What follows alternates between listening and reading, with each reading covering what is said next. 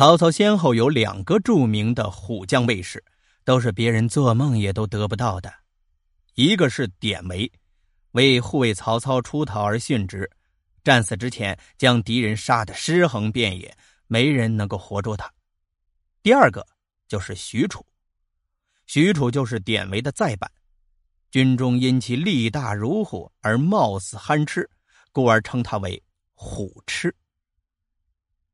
马超对徐虎罕见的勇猛早就有所耳闻，甚至也知道许褚的绰号是虎痴。他别的不怕，就怕曹操身后的那个卫士就是虎痴。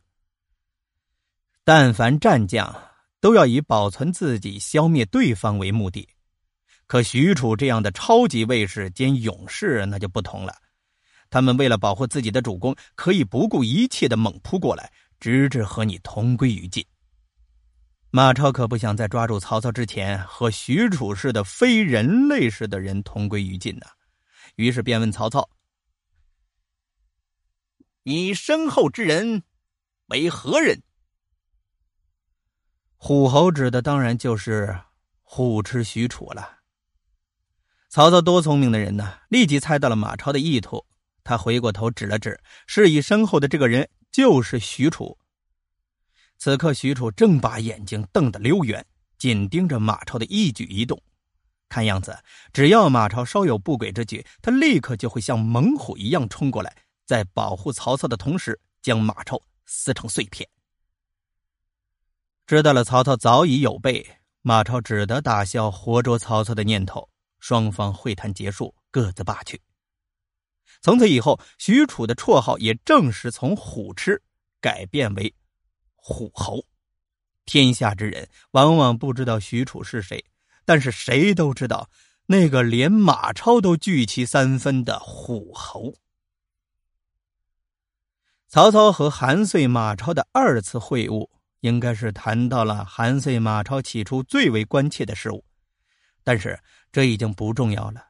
重要的是韩遂、马超的裂痕已然加深。关西军方面的内疑加重，同时曹操又通过显示自己的智勇以及兵威，起到了先声夺人、震敌拒胆的作用和效果。自古以来，兵不厌诈呀，曹操则堪称战场诡诈术的大师了。几天之后，他又写了一封亲笔信给韩遂，和会晤一样。信件本身的内容并不重要，重要的是。曹操预计到马超必定会偷看信件，所以他故意在文字上含糊其辞，而且还涂改了不少地方。假如曹操在信中明着说他要和韩遂怎么样怎么样的里应外合，那么韩遂为了摆脱嫌疑，一定会主动的把信拿出来向马超等人进行解释，马超等人也不会不相信，这样呢反而会弄巧成拙。曹操此信。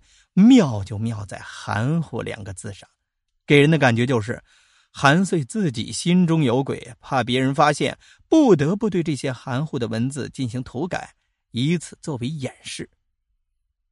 果然，一切正如曹操所料，马超偷偷的看了信件，而且看完信件之后，对韩遂更加的怀疑。胜一人难，胜两人易呀。这是曹操对对付袁绍的几个儿子当中开始就已经总结出来的成功经验，如今用在了韩遂、马超身上。趁着韩遂、马超尚未清醒过来，曹操的眉头都不皱一下，便马上派人通知关西军，将原先和解协议全部予以推翻，双方约定的日期进行会战。曹操如此不讲信用，令韩遂、马超瞠目结舌。但是事到如今。也只好应战。此时，韩遂名为都督，但已经遭到了猜忌，无法再统一指挥马超等其余的各部了。马超也没有足够的权威进行协调。数量上本来还占据优势的联军，其内部陷入到一片混乱，已经无章可循，无法可依了，真正的成了一伙乌合之众。加上曹操先前委许求和。众人以为没事了，防备也就因此松懈了下来，可谓是未战而气先夺。而曹军正好相反，利用休战这段时间，官兵们得到了休息整顿，士气高涨，集思一搏。所以呢，会战尚未开始，胜负谁属其实已经分出了。会战当日，曹操先以轻战部队挑战，这也是他一一贯用的用兵之道。也就是说，先示弱于敌，使得对方进一步放松戒备。马超率联军全力出击，双方在激战一段时间之后呢，曹军现出了不知之势。联军以为曹军不过如此，果断的斗志松懈了。而就在这个时候，曹操使出了杀手锏，虎豹骑。突然出现，并向联军两翼发起了猛烈的攻击。曹操在与韩遂、马超会晤的时候，已经用五千铁骑列阵的方式向关西兵展示过虎豹骑的威风和气势。关西兵已经对此留下了心理阴影啊！到了特定的时间和地点，这种心理上的威慑又使他们的作战水准和勇气大打折扣。以至于按照原来的本事，明明还能够抵挡一下的，到头来却连招架之功都没有了。当然，虎豹骑也确实是名不虚传，其冲击之快捷，攻杀之凌厉，用曹操事后的总结来形容，即迅雷不及掩耳。战场上到处都是曹军长矛的凛冽寒光。关中诸将中的李堪、程颐等人当场便被刺杀于马下。经过渭南一战，关西军顷刻瓦解，马超、韩遂各自逃往了凉州，剩余的几个将领也都远远的逃往他乡，关中地区由此大部分都落入到了曹操的手中。